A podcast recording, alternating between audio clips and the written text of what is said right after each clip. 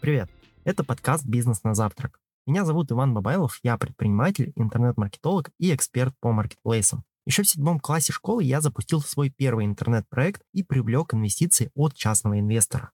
В этом подкасте я рассказываю про мышление, про маркетинг, про бизнес на маркетплейсах и делюсь своим 14-летним опытом ведения бизнеса в интернете и в современной России. Выпуски подкаста каждую неделю. Как за 7 шагов начать свой товарный бизнес в интернете? Расскажу, что конкретно по шагам нужно сделать, чтобы с максимальной вероятностью начать получать с этого направления прибыль.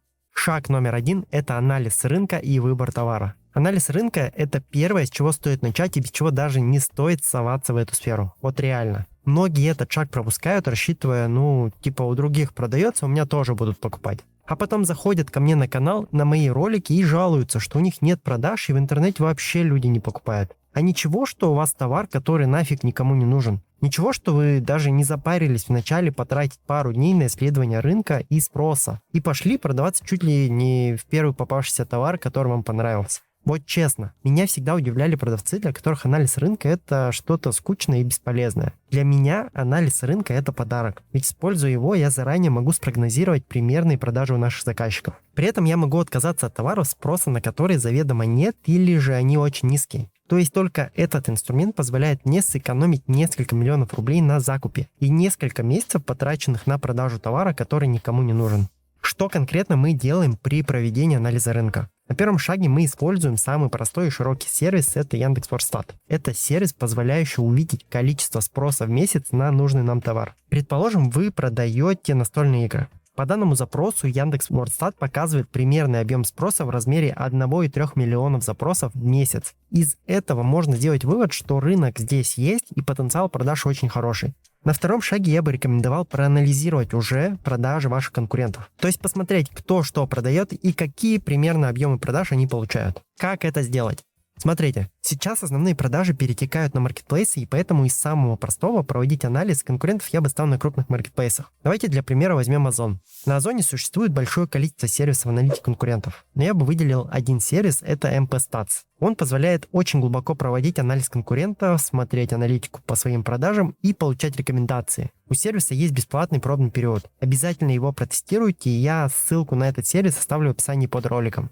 Так вот, на MPStats. Что мы смотрим при проведении анализа рынка и анализа конкурентов? Во-первых, это потенциал ниши и товара, чтобы понимать, каким показателям мы в идеале можем прийти. Во-вторых, мы смотрим сезонность наших товаров. Товары с ярко выраженной сезонностью я не рекомендую заходить. В-третьих, мы смотрим ценовую сегментацию, чтобы понять выручку всех ценовых предложений на рынке. В-четвертых, мы проводим анализ конкурентов и смотрим оценку их бренда. В-пятых, мы смотрим товары с упущенной выручкой, чтобы понять, где те самые ниши, в которых спрос превышает предложение. И в-шестых, для особых задротов можно выделить 3-5 конкурентов по вашей товарной категории и провести по ним SEO-анализ. То есть посмотреть позиции, оптимизацию под поисковые запросы, пересечение ключей, SERP и тому подобное. Анализ рынка – это на самом деле важнейший инструмент. Я заклинаю вас, пока вы его не сделаете, даже не рискуйте искать поставщиков и закупать товары. Я знаю, что хочется перепрыгнуть этот шаг и скорее уже начать продавать. Но поверьте, пара дней, потраченных на анализ рынка, сэкономит вам огромную кучу денег, сил и, что самое важное, времени. Просто поверьте мне и постарайтесь учиться на моем опыте, а не на своем.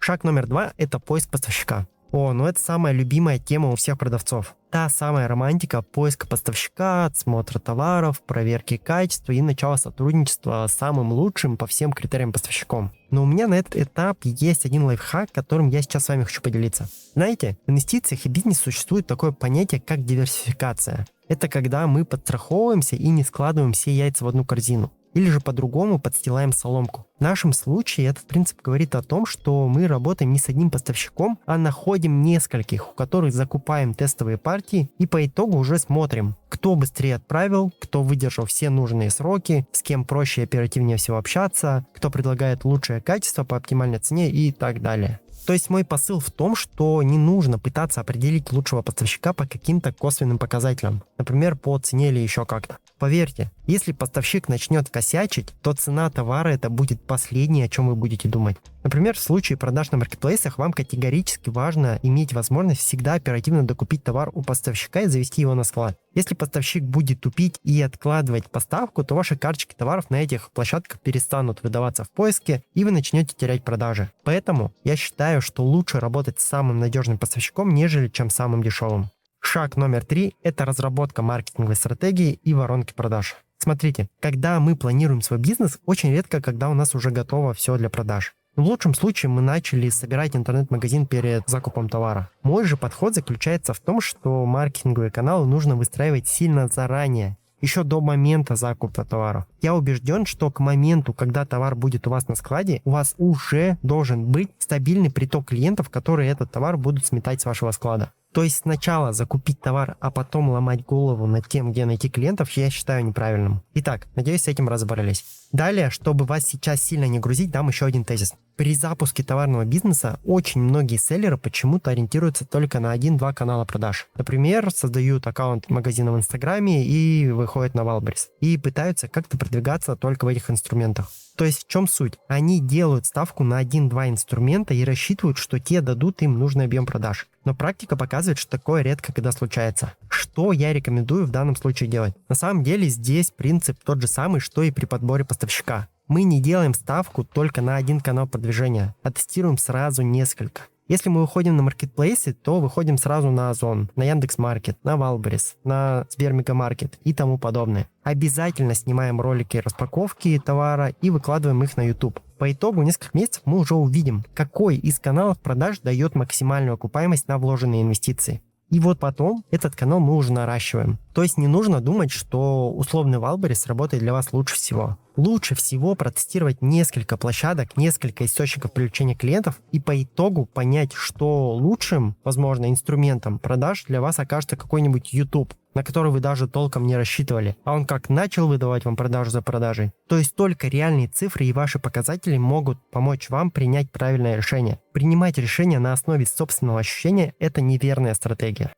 Шаг номер четыре – это логистика. У интернет-магазина с масштабом от 1 до 500 отправлений в месяц нет необходимости выстраивать логистические процессы. Подготовка отправлений может быть дополнительной функцией сотрудника, ну или какого-то помощника. Если же у вас больше отправлений, если же у вас больше 500 отправлений в месяц, то здесь нужно думать, либо формировать собственную логистическую команду, либо же передавать эти задачи на fulfillment. Если кто не знает, то fulfillment это склады-подрядчики, которые могут заниматься упаковкой, хранением и отправкой вашей продукции. До 10-15 тысяч отправлений в месяц я бы рекомендовал рассмотреть вариант с fulfillment. При большем объеме уже рекомендую формировать fulfillment бизнес-процессы у себя в компании. В потенциале даже можно предлагать услуги fulfillment другим компаниям и интернет-магазинам, тем самым увеличивая собственную прибыль.